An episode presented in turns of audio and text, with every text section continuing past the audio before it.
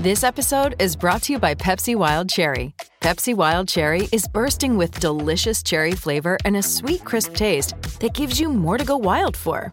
Getting wild may look different these days, but whether it's opting for a solo Friday binge watch or a big night out, everyone can indulge in their wild side with Pepsi Wild Cherry. Also available in Zero Sugar. So grab a Pepsi Wild Cherry and get wild. Lucky Land Casino asking people what's the weirdest place you've gotten lucky? Lucky? In line at the deli, I guess? Aha, in my dentist's office. More than once, actually. Do I have to say? Yes, you do. In the car before my kids' PTA meeting. Really? Yes. Excuse me, what's the weirdest place you've gotten lucky? I never win and tell. Well, there you have it. You can get lucky anywhere playing at LuckyLandSlots.com. Play for free right now. Are you feeling lucky? No purchase necessary. Void where prohibited by law. 18 plus. Terms and conditions apply. See website for details. Usted está en Planeta Fútbol.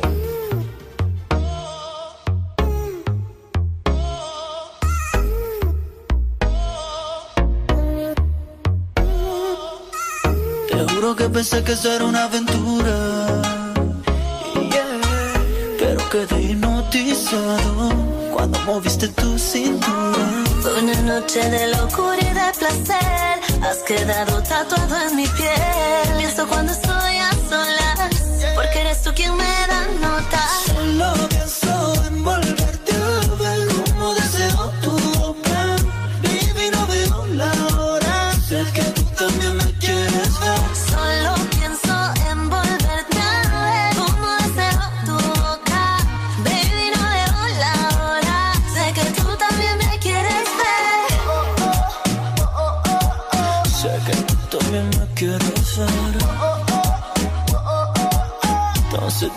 Qué vamos a hacer. Tu flow diferente, vete pa' mi cuarto.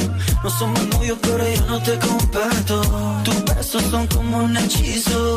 Tu cuerpo es el paraíso. A mí dime cómo te lo explico. Que desde que lo hicimos, baby, yo no soy el mismo. El analista número uno, Carlos Antonio Vélez. Toda la verdad, hablando de fútbol, Carlos Antonio Vélez. Carlos Antonio Vélez, el analista. Carlos Antonio Vélez, número uno. Carlos Antonio Vélez, el analista de verdad.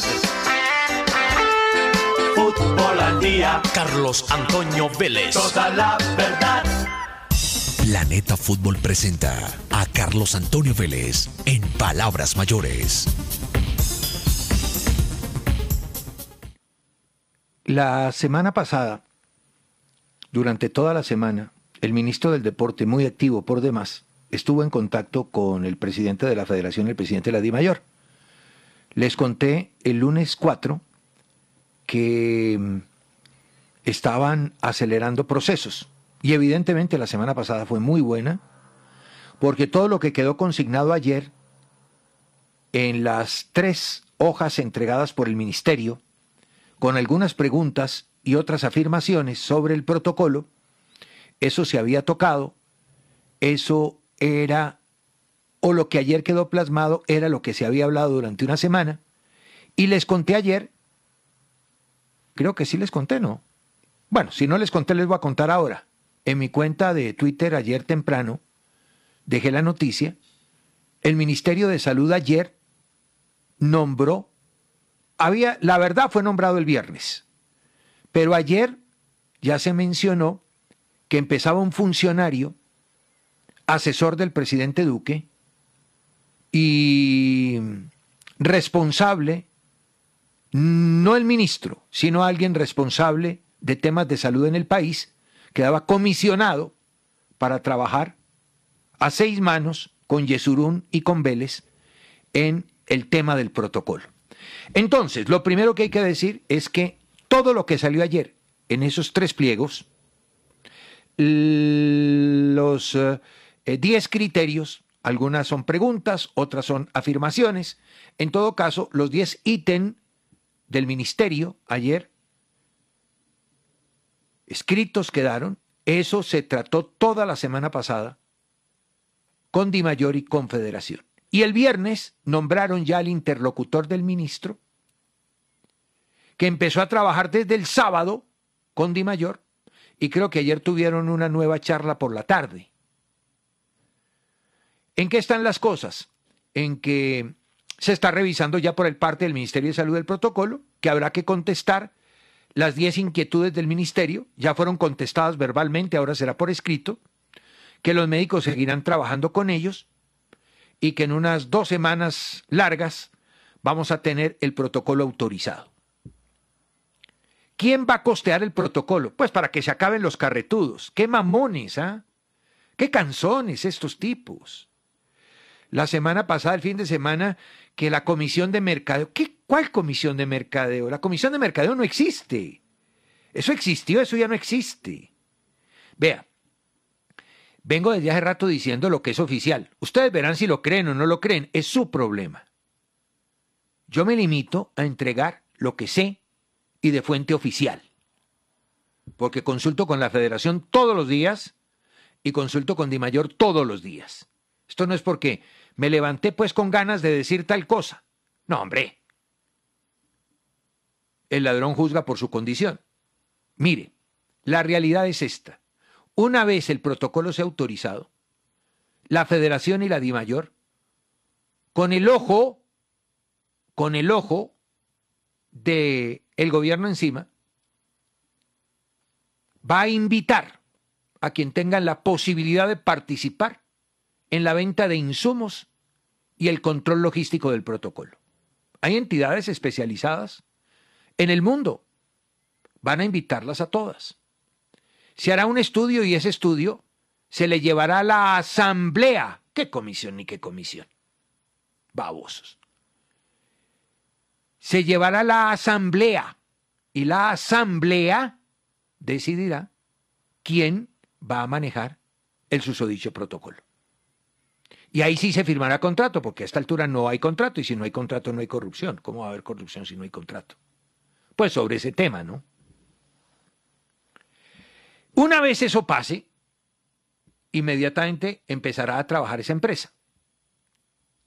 En cuanto se refiere a lo deportivo, yo sí creo que el campeonato debe... Bueno, en, en Alemania arranca y no modificaron el estilo, ni el sistema.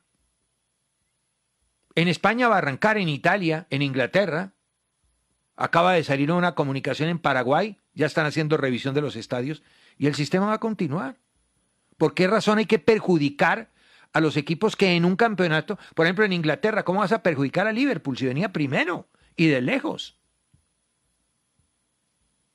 Claro, los últimos están muy interesados en que no haya descenso o cambiemos el sistema para ver si lo que no hicieron al comienzo del año de pronto lo podrían hacer ahora. No, no, no. Hay que respetar los derechos adquiridos. Los derechos adquiridos es un tema constitucional. Entonces, a ver, estamos siguiendo el ejemplo de las grandes ligas. Y las grandes ligas dicen que los campeonatos van a seguir como estaban. Y nosotros tendríamos que hacer lo mismo. Ya ayer me dijeron desde Di Mayor que se olviden eso de cuatro o cinco grupos, que se olviden de eso. De pronto, le dije, no. Ustedes no pueden estar pensando en cosas que van en contravía a los derechos adquiridos. Hay unos derechos adquiridos. Unos derechos adquiridos por Pasto, por Nacional, por Santa Fe, por Alianza Petrolera, por el Deportivo Cali, por el América, por los que están arriba peleando. Yo creo que hay que respetar esos equipos. Los que están abajo, pues mala suerte. Ustedes se ganaron eso jugando mal o perdiendo los partidos en el comienzo del campeonato. Yo diría que lo más sano, lo más respetable, lo más decente sería continuar con el sistema. Ahora, que se tenga que jugar en dos o tres ciudades, sí, va a tocar. Y claro, Cali ofreció, pero mala suerte. Deportivo Cali está como Bogotá. Perdón, no Deportivo Cali. Cali, Cali, Cali, Cali, la ciudad, está como Bogotá. Son las dos peores en números del país. Entonces, ¿cómo vamos a traer a los sanos a una zona en donde está el virus por aquí por allá? Lo de Bogotá es patético, ¿no? Lo de Bogotá es patético. Tenemos una mandataria que se desgañita gritando porque el presidente hace y ella no quiere dejar hacer. le interesa es generar imagen de un poder que por capacidad y manejo no ha podido tener ni tendrá. Se han gastado el dinero público en fabricar una imagen desde los medios que no tienen. Mientras la ciudad se cae a pedazos, Bogotá ha sido azotada por el, por el virus mamertista desde hace muchos años. Y eso no tiene vacuna. Y parece que no va a tener fin. Lo último fue haciendo uso del más recalcitrante pensamiento anquilosado, fracasado, vetusto y demás de ese viejo comunismo que hace tiempo pues está en desuso, ¿no? Volver a marcar la diferencia clasista entre ricos y pobres, demostrando una pobreza conceptual total. Entonces, ¿cómo quieren que Bogotá participe si Bogotá es una ciudad en, en, en qué? En, en, en destrucción. Desde hace rato. Desde hace rato. Bogotá el viernes tenía 4.028 casos y Cali 1.058. Entonces, ¿cómo vamos a pensar en eso? Están hablando de la posibilidad de Medellín, que tiene 301, solamente se han muerto tres personas. Medellín no es una ciudad grande. Y ha tenido un muy buen manejo de la situación. O del eje cafetero. El eje cafetero sí está tranquilito. En Armenia el viernes había 47. En Manizales había 24. Y no sé, Pereira. Ah, Pereira tenía 146. Entonces, además, son ciudades que tienen la facilidad de la cercanía, estadios buenos, que tienen la posibilidad de los cuatro vestuarios, que está condensado ahí. Entonces, no va a haber una sola plaza, existirían tres, cuatro juntas, el caso de Medellín, Río Negro, Itagüí, todo eso que está cerquita, eso que ofrecieron para la Copa Libertad, oigan, entre otras cosas hay que ponerle buenos asesores al alcalde de Medellín también. ¿Cómo es que no le dicen al alcalde de Medellín que desde la semana pasada la Comebol, yo por ejemplo tengo un artículo de Olé de jueves o viernes, no sé de qué día, dijo que no, no, no, ya no vamos a hacer en una sola sede partidos. No, no, no, eso no. Si tenemos que jugar en diciembre y en enero, vamos a jugar en diciembre y en enero. Y resulta que Medellín ayer sale con una propuesta para sede única si ya había decidido la Comebol que no. Claro que es cierto, se puede cambiar de opinión, pero me parece que llegaron un poquito tarde, ¿no? Me parece que llegaron un poquito tarde. Bueno, ayer salió otra vez el refrito de, de James. Y digo refrito porque la semana pasada yo tengo aquí el artículo del Universal. El Universal de Cartagena, el 05 de mayo, a las 10.27 de la noche, escrito de Andrés Frías Utría, titula James Rodríguez se quedaría en Madrid y jugaría con el Atlético. El Universal de Cartagena sale con esa noticia la semana pasada. Marca lo desmintió. Marca España lo desmintió. Marca España saca, se los conté el miércoles, un escrito, ese mismo miércoles, yo lo tengo por acá. A ver si el tiempo me ayuda. Marca saca, sí, aquí está. Dice, el fichaje de James murió el día 3 del 3-7. El Atlético no se plantea ahora retomar la adquisición del colombiano del Madrid. Bueno, eso fue la semana pasada. Ayer refritaron la noticia. Ayer dijeron, claro que hoy no aparece una línea en, los, en las ediciones de papel de, de los diarios españoles, pero ayer refritaron la noticia. Entonces, vamos a suponer que eso sea cierto. Vamos a suponer que eso sea cierto. ¿Quién va a renunciar a su postulado? ¿El Cholo o James? ¿Por qué lo digo? Porque, hombre, fácil, aquí tengo el decálogo del Cholo, el decálogo. Está resumido, están resumidos sus tres libros en donde está el pensamiento típico cholista en diez principios. Y les voy a leer a ver si en estos principios cabe James o no. Uno, el esfuerzo no se negocia, ni tolero el conformismo. La pasividad está alejada de mí. Primer postulado del cholismo. El segundo, es fundamental la pertenencia, sentirse involucrado, que se entreguen a pleno por el proyecto. El cuarto principio del cholismo, no ganan siempre los buenos, ganan los que luchan. Sexto principio del cholismo, Sigo una frase de mi amigo Nelson Vivas. Solo en el diccionario, en el diccionario éxito está antes que trabajo. trabajo. Una palabra que le cuesta a muchos. Solo en el diccionario, éxito está antes que trabajo. El noveno de los postulados es cuando el corazón y la mente están unidos, todo es posible. Ahí les rescaté dos, cuatro, cinco de los diez pensamientos del cholis, del cholismo. Yo creo que de estos cinco, por lo menos en cuatro no cabe James. Entonces, ¿será que cambió estos postulados que han sido su vida el Cholo Simeone para llevar a James? ¿O será que James a los 29 años decidió entender que el futbolista integral es el que triunfa y que con talento únicamente no se gana nada?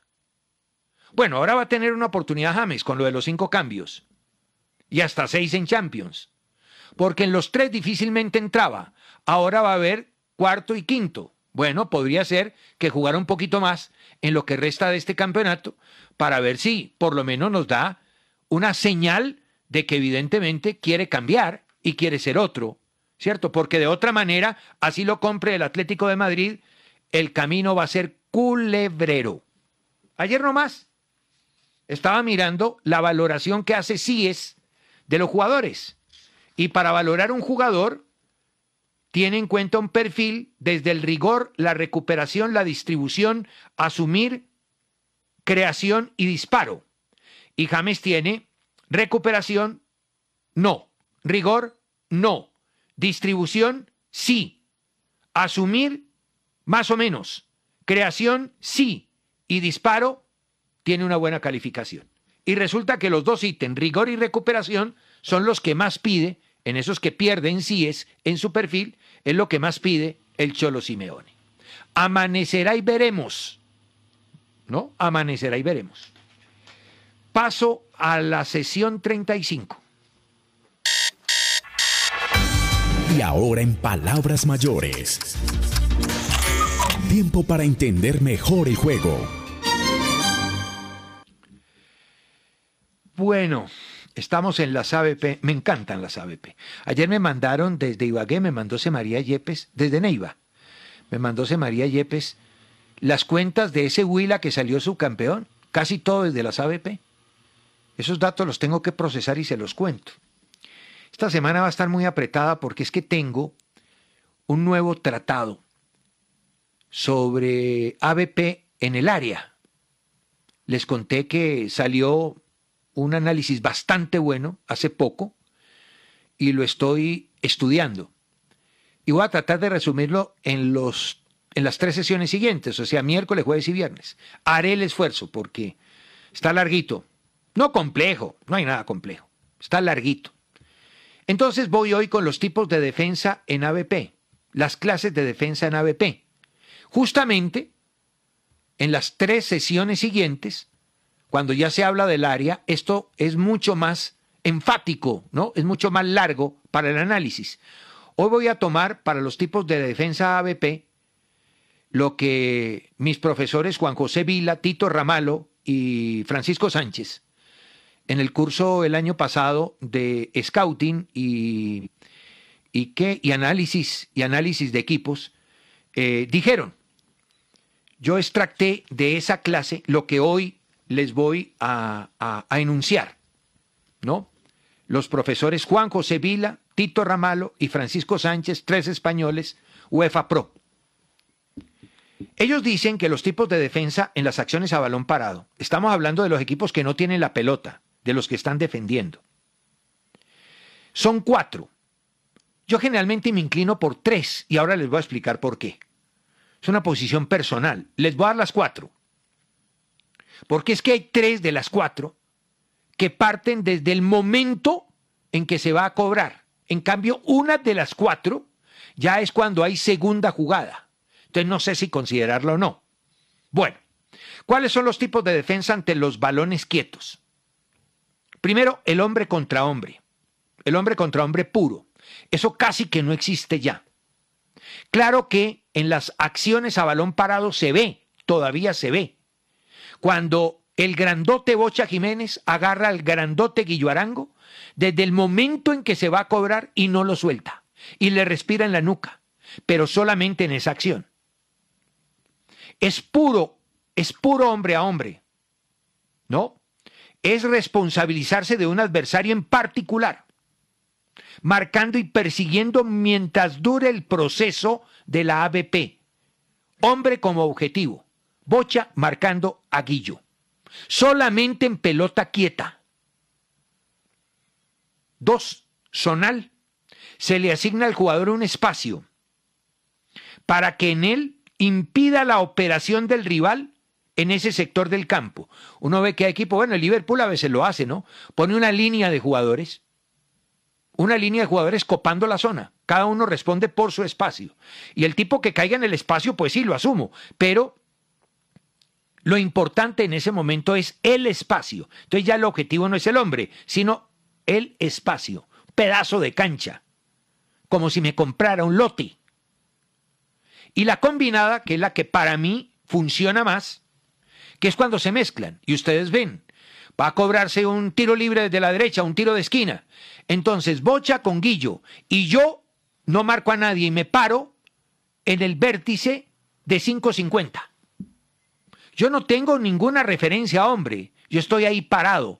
¿Qué hago ahí parado? Miro la pelota, estoy atento a la pelota y también cuido mi zona, que nadie me va a cabecear ahí. Si alguien llega ahí, yo asumo el control de ese jugador.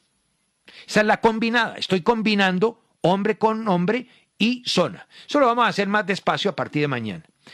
Y ellos, los profesores Vila, Ramalo y Sánchez, nos explicaron que la mixta también. Claro que yo entendí que la mixta es cuando ya hay segunda jugada. Se cobra y hay un rechazo o una acción o la pelota cae y en el momento en que cae ya entramos a la mixta. ¿Qué es la mixta? Cuando en una acción, esto es muy válido para el juego normal, quien marca en zona persigue al rival que circunstancialmente le cae y lo lleva hombre a hombre hasta que finalice la acción. Eso normalmente se da en el partido, en cualquier lugar de la cancha, en pelota en movimiento. Y aquí se da igual, o sea, ya cuando hay segunda jugada. La mixta para mí no existe en el momento en que se va a cobrar. En el momento en que se va a cobrar hay un hombre contra hombre, un tipo parado en un palo o un tipo parado en, en, un vértice eh, eh, en un lado, el otro cuidando el rebote afuera, zonalmente. Ahí estás combinando estás combinando. Y la mixta es cuando ya se cobra, viene la segunda jugada, está en movimiento el balón y ¡pum! Inmediatamente llegamos y cumplimos con esa misión. Se activa cuando hay segunda jugada. Es muy importante en cualquiera de estas acciones, en cualquiera de estos tipos de defensa, la orientación corporal. Eso es definitivo. Para mí en el fútbol es fundamental la posición corporal, la orientación del cuerpo, porque te da dominio visual. Nunca puedes estar de frente. Ese era el error de Wilmar Barrios. Eso lo vino a corregir el Mister Queiro, increíble. En ocho días lo puso a trabajar antes de la Copa América en posición corporal, en orientación corporal, en perfil. Las nalgas tienen que estar mirando, ¿ya? Las nalgas tienen que estar mirando la tribuna. No pueden estar mirando el arco porque quedas mal parado. Entonces, la posición corporal da dominio visual sobre los espacios y sobre los adversarios, hecho que favorece la ejecución de las acciones. Definitivamente, la base es una buena ubicación, acompañada de la distancia prudente para actuar.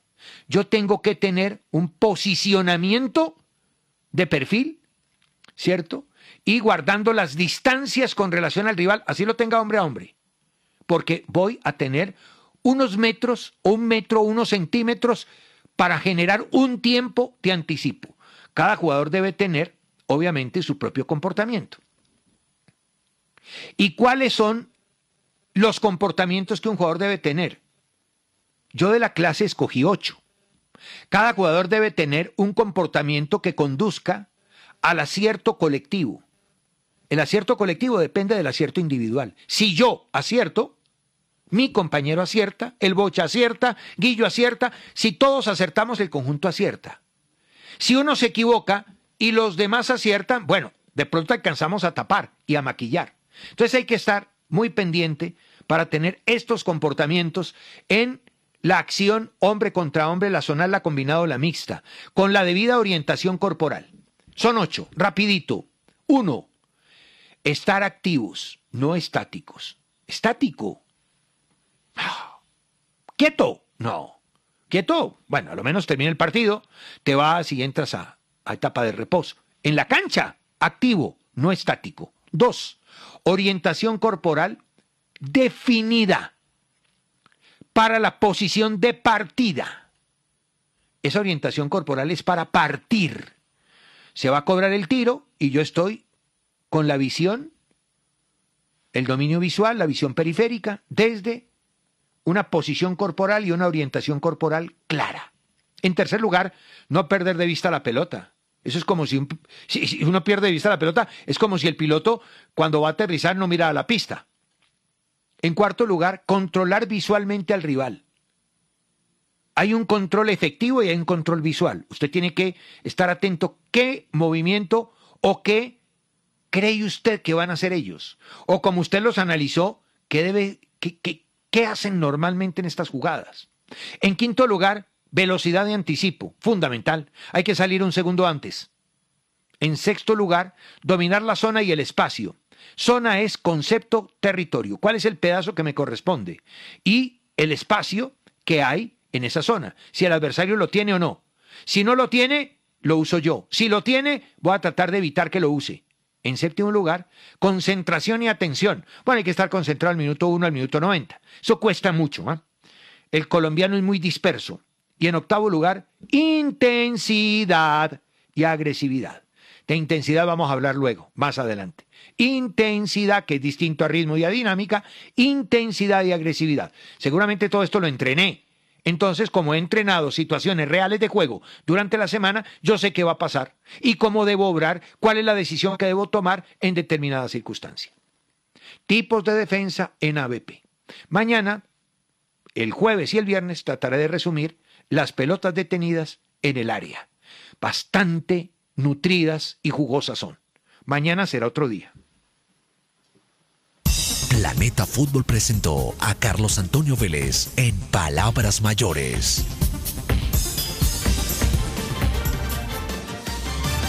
Hello, it is Ryan, and we could all use an extra bright spot in our day, couldn't we? Just to make up for things like sitting in traffic, doing the dishes, counting your steps, you know, all the mundane stuff. That is why I'm such a big fan of Chumba Casino. Chumba Casino has all your favorite social casino style games that you can play for free anytime, anywhere with daily bonuses. That should brighten your day a little. Actually, a lot. So sign up now at chumbacasino.com. That's chumbacasino.com. No purchase necessary. Group. Void were prohibited by law. See terms and conditions. 18 plus.